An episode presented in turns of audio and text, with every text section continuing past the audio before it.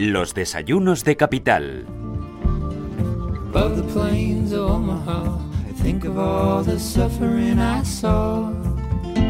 11 y 7 minutos de la mañana hasta las 12 aquí en Radio Intereconomía, en Capital Intereconomía. Enseguida iremos con finanzas personales, un espacio muy práctico, un espacio muy cercano en el que tocamos directamente al bolsillo de ustedes, de de las personas que nos están escuchando. Hoy vamos a hablar del tema de las hipotecas. ¿Sabía usted que el Supremo obliga a los bancos a pagar los gastos de tasación de las hipotecas? Vamos a conocer la letra pequeña y esto qué implicación puede tener en las hipotecas que se vayan a firmar a partir de ahora. Vamos a hablar también de las tendencias de pago a través del móvil. En los últimos meses se han impuesto nuevas formas de pago a través del teléfono, que a raíz de la pandemia ha multiplicado los números y las transacciones de plataformas como Bizum. Y ojo, porque con motivo del Día de la Protección de Datos, vamos a hablar de cómo la privacidad en la red afecta a nuestras finanzas. Interesante, mucho. Antes hablaremos de estar seguros de seguros con José Luis García Ochoa. Pero antes de nada, vamos, Elena, hoy, eh, ¿con qué vamos? Bueno, pues vamos a hablar de un tema del que mm, hemos hablado en muchísimas ocasiones en este programa, ¿no? Hemos conocido hoy precisamente esos datos de paro que situaban el total de parados en España casi en los 4 millones de personas. Y ojo, porque aquí no se muestran los ERTE, ¿no? que a fecha de enero, según el gobierno, ascendían algo más de 755.613 personas.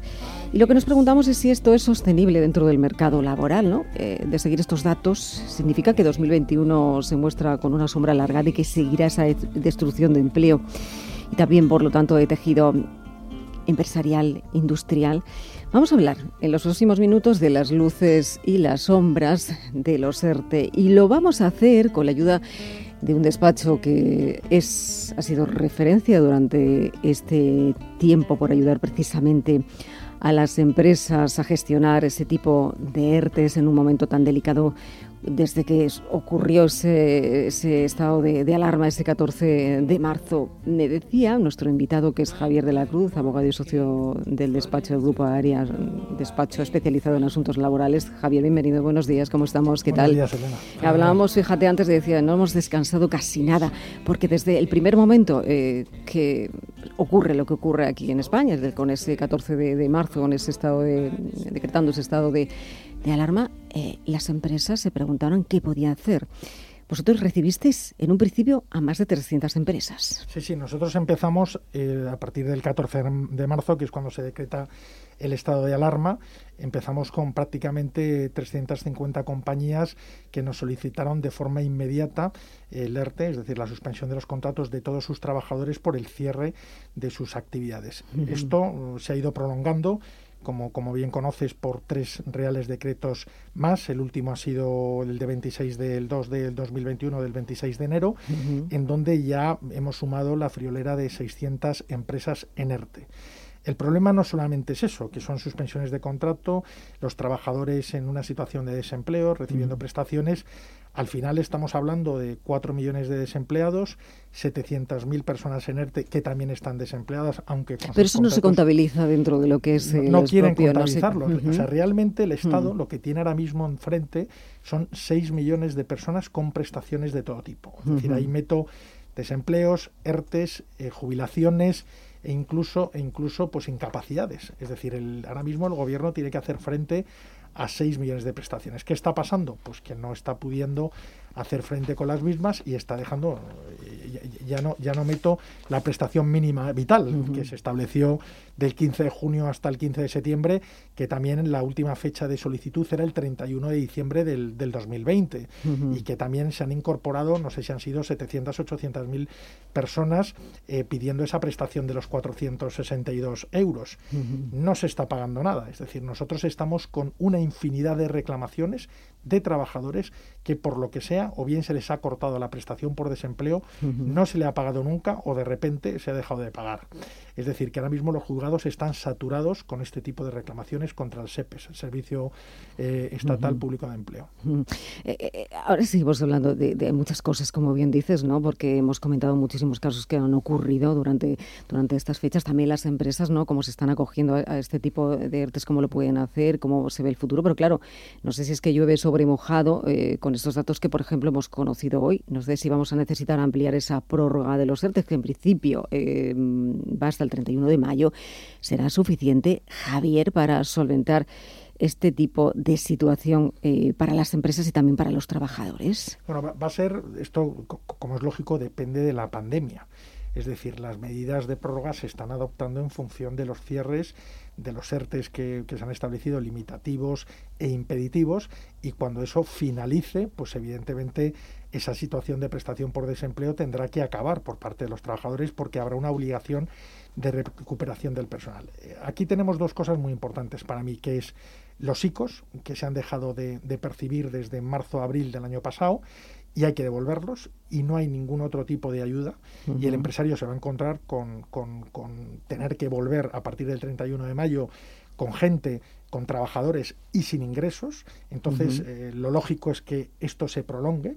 Es decir, se está hablando de irnos otra vez a septiembre del 2021 eh, y sobre todo la necesidad de las ayudas. Es decir, tienen que establecer otro sistema de ingresos, de subvención por parte de los empresarios, que tendrá que ser con unos nuevos ICOs que se tendrán que dar para que puedan de alguna forma mantener las empresas, porque si no es muy difícil. Lo que nosotros nos estamos encontrando desde enero ha sido mucho empresario que ha tirado la toalla, digo empresario de pequeña empresa, porque las grandes eh, multinacionales, los fondos de inversión, etcétera, estos aguantan evidentemente con, con mucha más facilidad, pero empresas de 10, 15, 20 trabajadores nos hemos encontrado que ya han tirado la toalla y han decidido irse a una situación preconcursal, de concurso a acreedores o incluso de liquidación de las, de las compañías y empezar con otras actividades o empezar los socios a trabajar de nuevo ellos cuando, cuando lo que hacían era eh, gestionar empresas y tener sus empleados trabajando. Es decir, los propios socios se están eh, convirtiendo ya en trabajadores. Eh, fíjate que hemos hablado en muchas ocasiones que, que la crisis deja un escenario, este escenario, ¿no? De escenario malo económicamente hablando para las empresas, pero también vienen a reinventarse muchas veces. En ese reinventarse, Javier, vosotros hacéis algo que no sé si está haciendo el resto de de despachos. Eh, porque, ¿qué es lo que están haciendo las empresas para poder solventar la situación? Porque están yéndose a una fórmula que les permita ayudar y solventar los años, eh, o el próximo año, este año 2021. Y es. Eh, bueno, ellos están, se está planteando que los servicios, por ejemplo, los nuestros servicios jurídicos, fiscales, tanto de procedimientos judiciales como los servicios de contabilidad o de nóminas, lo que se llama servicio de consultoría, que ellos estaban realizando internamente a través de sus empleados, los están externalizando. Recordemos que el Real Decreto impide, impide los Reales Decretos de los ERTE se impiden hacer esos servicios outsourcing con empresas, pero hay empresas que evidentemente no tienen esa limitación porque no están en esos ERTES eh, de fuerza mayor y que sí que están externalizando esos servicios. Y nos estamos encontrando desde primeros de año pues bastante actividad porque de alguna forma al, empresario le está suponiendo pues un coste inferior el hecho de externalizar estos servicios. Eh, ¿Quién puede acogerse a este tipo de servicios? Eh, ¿Qué tipo de empresas? cualquier tipo de empresas. Es decir, nosotros en nuestro despacho tenemos desde restauración, desde empresas tecnológicas, desde bancos, es decir, tenemos eh, la posibilidad de asumir y de absorber cualquier tipo de actividad. Eh, después de, los meses que llevamos, eh, si analizamos eh, los ERTE, que ha sido bueno, pues ese vehículo ¿no? que ha permitido salvar a muchas de las empresas, pero se han cometido, como decimos también, ciertas, no sé si llamarle irregularidades. ¿Cuáles serían? Porque hemos hablado muchísimo de que no han llegado las ayudas a tiempo. Hay muchas personas que han pedido esas ayudas y que no las están percibiendo. Hay personas, incluso eh, en cambio por situaciones familiares, que reciben algo diferente a lo que tenían que recibir.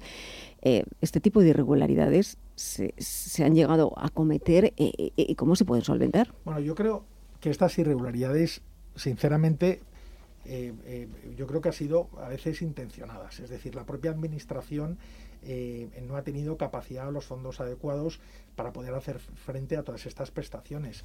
Entonces lo que nos lo que nos encontramos es que eh, o bien te dicen eh, deja de percibir la prestación porque es que sus datos están mal aportados y los datos están perfectamente aportados, o teniendo a lo mejor tres hijos y teniendo la posibilidad de cobrar 1.400 euros de prestación por desempleo, te están pagando 1.089. Es decir, estás dejando de percibir 300 euros.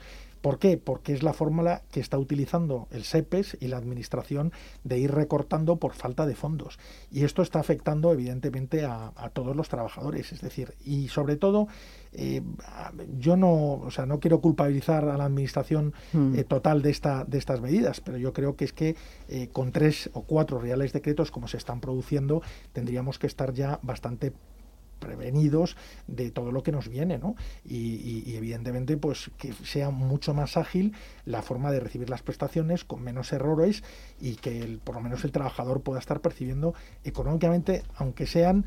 Claro, porque eh, eh, te iba a decir, Javier, estos errores, eh, imagínate que hay muchísimas personas que están en esta situación. ¿Qué puedo hacer?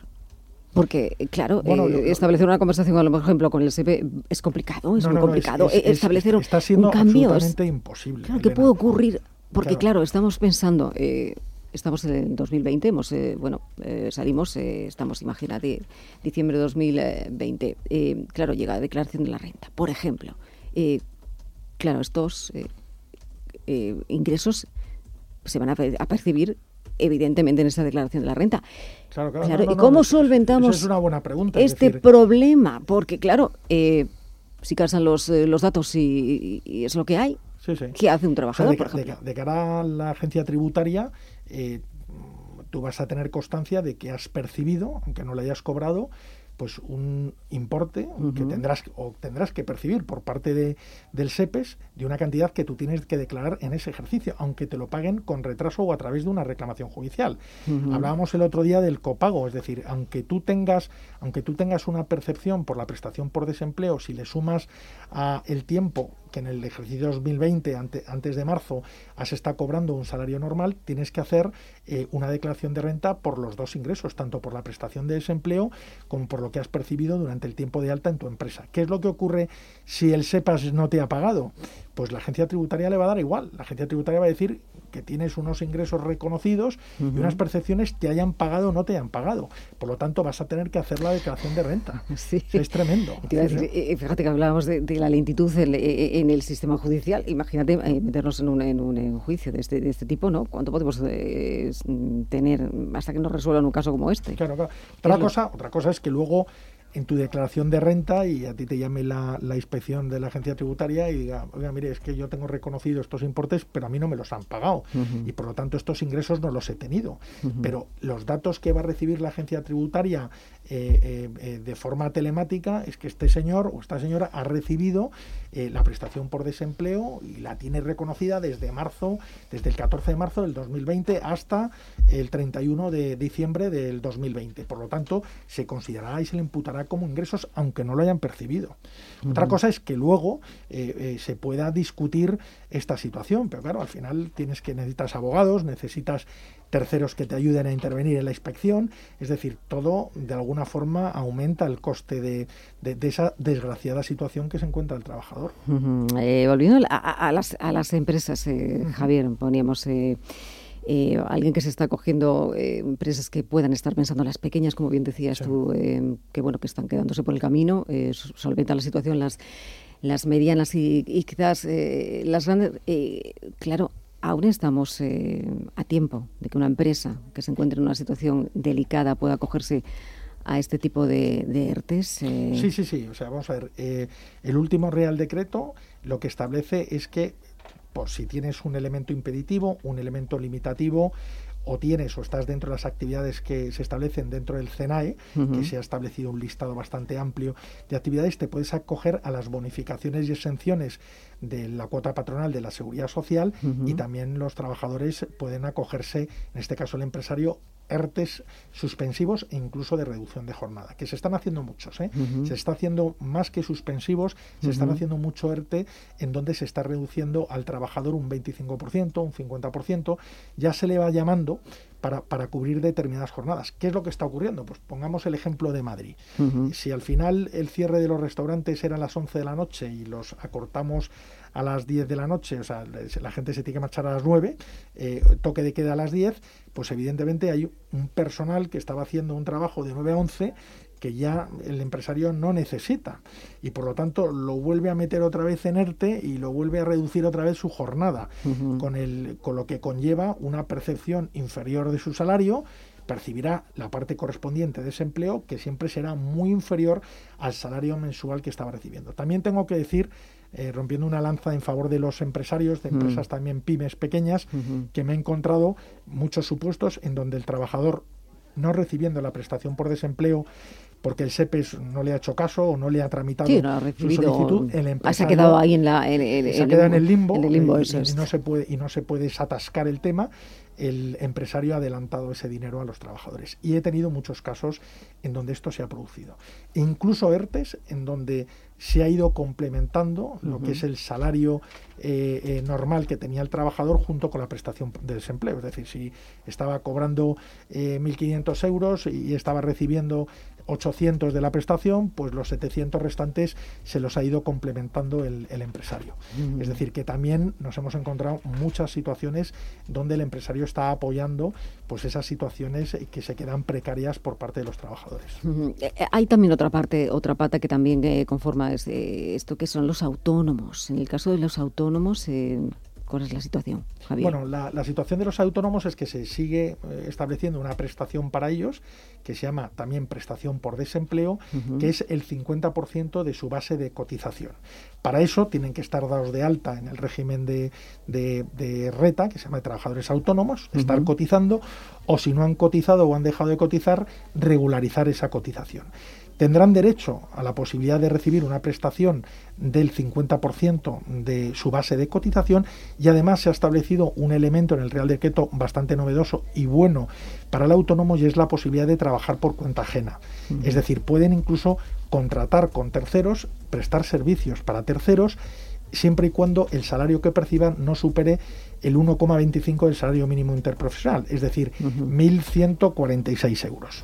Es decir, si trabaja por menos de esa cantidad, es compatible con la percepción del 50% de su prestación o de su cuota como autónomo. Pero volvemos a lo mismo, se tiene que dar la situación de cese de la actividad o de una reducción prácticamente de un 75, que era pasado un 50% de ingresos en los seis últimos meses. Es decir, que habrá autónomos que no cobren desde enero hasta junio, porque no podrán demostrar esa bajada de esa facturación del 50%. Han establecido seis meses, por lo tanto a lo mejor su primera prestación se producirá en el mes de julio del 2021. Madre mía. es tremendo. La verdad es que el autónomo ha sido muy castigado, es muy complicado. Eh, no solamente por la pandemia, sino por la falta de ayuda. al igual que, las empresas también. Eh, Javier, yo, cuando alguien llega a una empresa, llega eh, hasta vosotros mm, con una situación muy complicada, ¿qué le dices tú a las empresas? Bueno, vamos a ver, lo primero que hay que hacer es ver eh, su balance. Es decir, lo que hay que hacer es un business plan eh, con la situación actual, es decir, ver qué tipos de ingresos tiene, qué tipo de gastos tiene y a partir de ahí ya puedes tomar dos medidas. Una medida que es laboral, eh, que es la de la utilización de los ERTES o desgraciadamente la utilización de los ERES extintivos si es necesario y no estás sujeto a la cláusula de mantenimiento de empleo porque no hayas hecho otro ERTE anterior y dos, también hay medidas de carácter mercantil como pueda ser una situación preconcursal. Es decir, el preconcurso, que son tres meses del 5 bis de la ley concursal, te permite la posibilidad de negociar con tus acreedores, eh, eh, con proveedores, eh, antes de entrar en, un concurso de acreedores, que te conllevaría pues, la intervención de un administrador concursal y demás. Esa figura del preconcurso es muy interesante porque ayuda, te para las deudas, te, para los intereses, te frena durante tres meses y te habilita para que puedas negociar con terceros.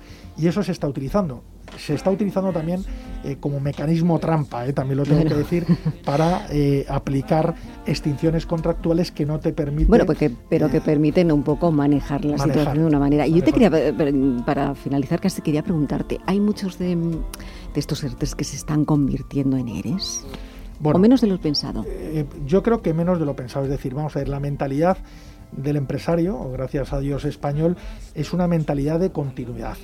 Es decir, lo que nosotros estamos viendo que la gente le está costando, y he dicho antes que hay empresarios que han tirado la toalla, evidentemente porque ya no pueden aguantar más, pero en un 80% de los ERTES que nosotros hemos llevado, 85%, hay una finalidad clarísima de continuidad. Es decir, que están buscando salidas antes de extinguir contratos. Es decir, les están prefiriendo reducir jornadas están prefiriendo suspender contratos eh, antes de extinguir contratos.